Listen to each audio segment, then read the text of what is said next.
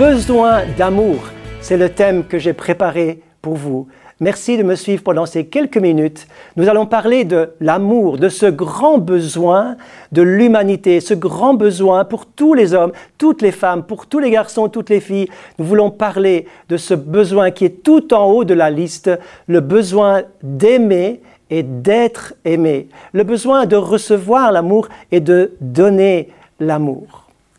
Il y a un texte biblique qui fait écho parmi les nombreux textes qui parlent de l'amour. Il y en a un qui parle particulièrement, en tout cas qui m'a parlé. Et je crois que au travers de ce petit message, je souhaite et je prie que vous puissiez faire littéralement une expérience personnelle de l'amour de Dieu tout à fait renouvelé dans votre vie. Vous pouvez boire à la source de l'amour, recevoir l'amour et vous allez voir l'effet, la différence qui va se passer, qui va se présenter et qui va redéfinir votre vie afin que vous allez retrouver vraiment une motivation nouvelle parce que l'amour est un moteur extrêmement puissant.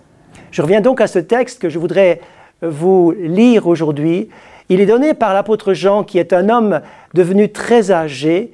Il va dire dans ses lettres, qui sont ses derniers écrits, au chapitre 4 et au verset 16, il va dire ceci. Nous avons connu l'amour que Dieu a pour nous et nous y avons cru. Dieu est amour. Il ne dit pas que Dieu aime, mais il dit que Dieu est amour. Il est amour dans son essence, dans sa nature, dans son attribut. Dans son être tout entier, il est amour. Dieu, tout ce qu'il tout ce qu'il fait, toute sa volonté est exprimée et est manifestée au travers de l'amour qu'il a pour l'humanité. Vous êtes éperdument aimé par le Créateur, par le Seigneur qui vous aime. Et je voudrais que ce message vraiment percute votre cœur et votre esprit aujourd'hui, afin que vous sachiez que vous n'oubliez plus jamais que Dieu est amour.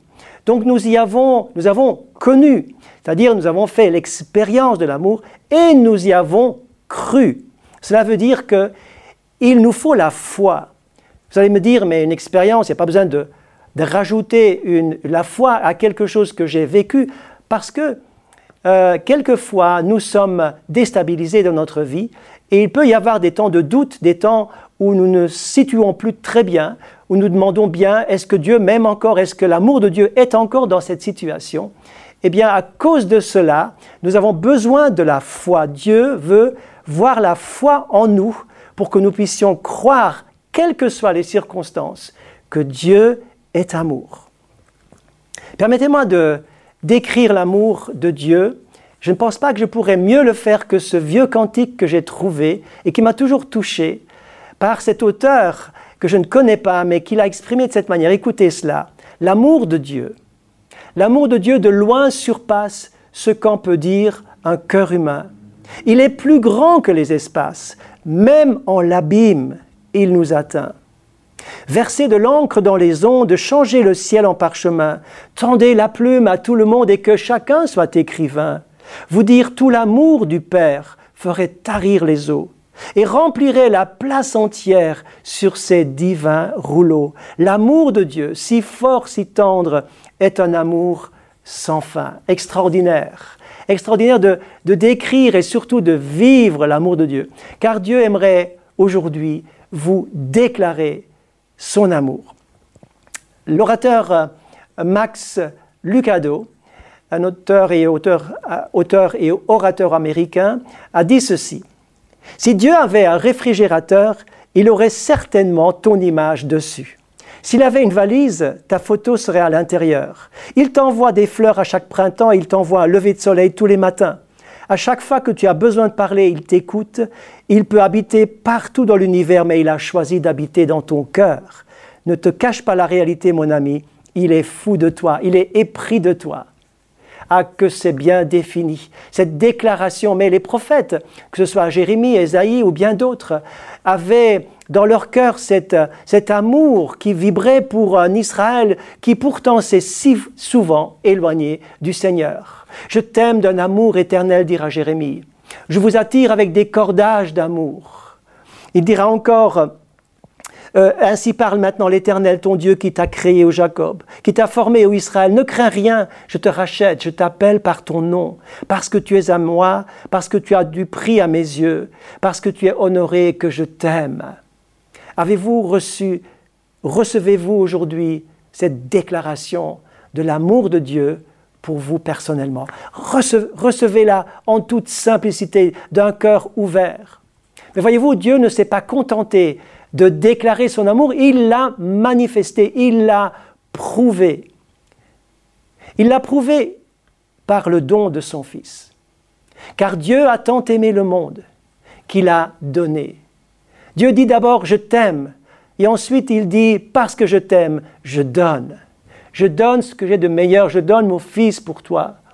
Je donne ma vie pour toi. Je viens pour t'aimer, pour que tu puisses croire dans l'amour en donnant ce que j'ai de meilleur. Je donne ma vie, je donne ce que j'ai de meilleur pour que tu puisses croire que Dieu est amour.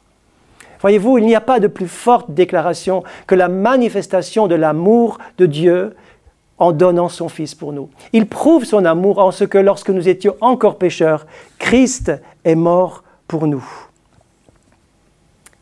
Et puis, après cette déclaration et cette manifestation, ces preuves d'amour, eh bien, Dieu dit maintenant, je viens vers toi d'une manière personnelle. Et je voudrais que tu fasses l'expérience de la puissance de l'amour. L'amour de Dieu a été versé dans notre cœur par le Saint-Esprit.